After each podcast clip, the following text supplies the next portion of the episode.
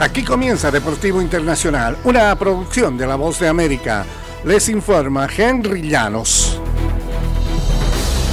En el baloncesto de la NBA, Malik Monk anotó 11 de sus 22 puntos en tiempo extra y asistió a Kevin Huerter para un triple crucial a 32 segundos del final y los Kings de Sacramento arruinaron el vigésimo aniversario del debut del basquetbolista LeBron James en la NBA con una victoria del domingo por 132-127 sobre los Lakers de Los Ángeles. De Aaron Fox terminó con 37 tantos y 8 asistencias por los Kings. Encestó 8 unidades en los últimos 6 minutos del tiempo regular, luego de sufrir una lesión en el tobillo a inicios del periodo.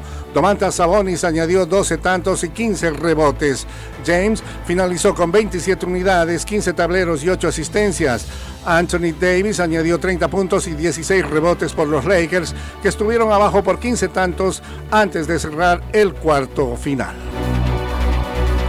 En el tenis internacional, Jessica Pegula, la tenista estadounidense, mejoró 48-0 en 2023 cuando gana el primer set, llevándose 10 de los últimos 12 juegos para vencer a Elena Rybakina por 7-5 y 6-2 en el primer juego de la ronda de Round Robin en singles de las finales de la Asociación de Tenis del Mundo. Ninguna de ellas había ganado un partido previamente en el campeonato de final de temporada del circuito de tenis femenino. Pegula tuvo marca de 0-3 en Fort Worth, Texas hace un año, mientras que Rivaquina debuta en el evento para las ocho mejores jugadoras en el mundo. La primera de la clasificación, Arina Zabalenka, quien perdió el título de finales de la Asociación de Tenis Mundial con Caroline García, se llevó sus primeros 11 games y abrumó a María Zacari para ganar 6-0, 6-1 en el otro encuentro del domingo. En el circuito de la Fórmula 1, Max Verstappen se lanzó entre Charles Leclerc y Carlos Sainz, que iniciaron en la primera fila de la parrilla rápidamente para tomar la delantera en la primera vuelta del Gran Premio de México y condujo el domingo a su décima sexta victoria de la temporada. El tres veces campeón con Red Bull consiguió su tercera victoria seguida en el Autódromo Hermano Rodríguez y rompió su propio récord de triunfos en una temporada que impuso el año pasado.